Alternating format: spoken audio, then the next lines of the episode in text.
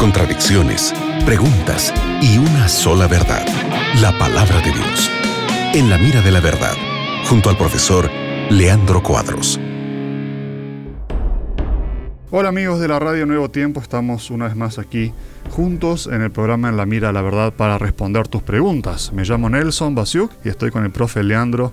Hola Leandro, ¿cómo estás? Hola Nelson, es muy bueno estarmos otra vez más juntos el programa En la Mira de la Verdad. Muchas gracias Nelson por tu compañía y también amigo oyente por tu compañía, por tu confianza. Vamos responder las preguntas. Qué bueno. Llegó una pregunta aquí de eh, seguidor, Elvio de Paraguay, y él nos hace esta pregunta muy interesante. Y gracias a toda la gente de Paraguay que nos eh, entra en contacto con la radio y nos sintoniza. El remanescente de Dios, el remanente de Dios, ¿será un grupo de personas o una congregación o un pueblo especial? ¿Cómo entender ese tema de Apocalipsis 12, Leandro? Lo que es el remanente en la Biblia. Remanente significa eh, una minoría, un pequeño grupo de entre en relación a un gran grupo. Y en toda la historia, Dios tuvo su remanente. En el periodo de Israel, por ejemplo, Dios dijo para Elías que siete mil no se quedaram de rodillas perante Baal. O sea, fueron un remanente. Los siete mil eram un remanente en relación a la mayoría. A lo largo de la historia, hasta mesmo en el período medieval, Dios también tenía su pueblo remanente. Enquanto la iglesia y el Estado perseguían los cristianos fieles a la Biblia, esta minoría era el remanente de Dios. E há muitos exemplos em la Bíblia de remanentes. Pero la Bíblia ensina também que existirá um remanente final em los últimos dias, pouco antes de la segunda venida de Jesus. Dos textos vou ler. O primeiro texto, Apocalipse 12, 17. Entonces el dragón se llenó de ira contra la mujer y se fue a hacer guerra contra el resto. Resto es lo mismo que remanente.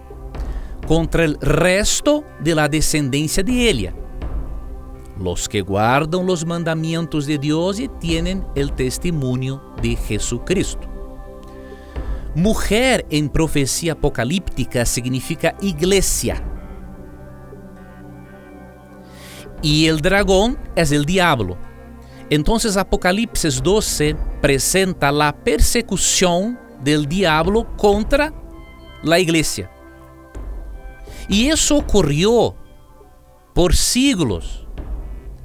Entonces por siglos Dios tiene su remanente.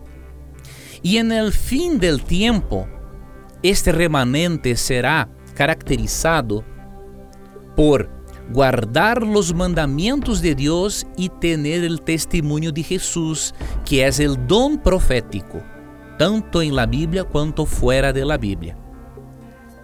Y otro texto muy importante, Apocalipsis 14, 12. Aquí está la paciencia de los santos, los que guardan los mandamientos de Dios y la fe de Jesús.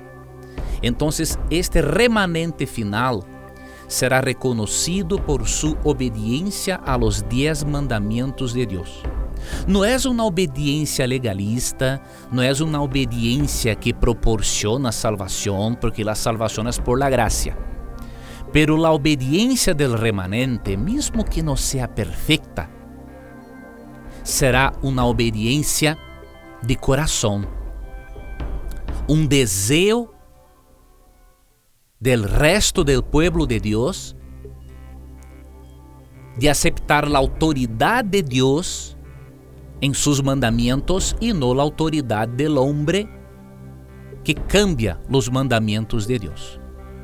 El concepto de remanente es amplio y creo que esta breve explicación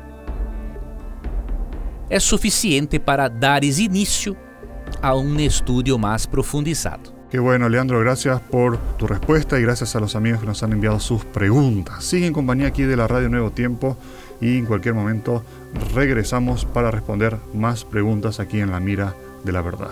Fue un gusto participar del programa con usted en el día de hoy y te recuerdes que siempre que tengas coraje de preguntar, la Biblia tendrá coraje de responderte. Un gran abrazo. Acabas de escuchar En la mira de la verdad, junto al profesor Leandro Cuadros.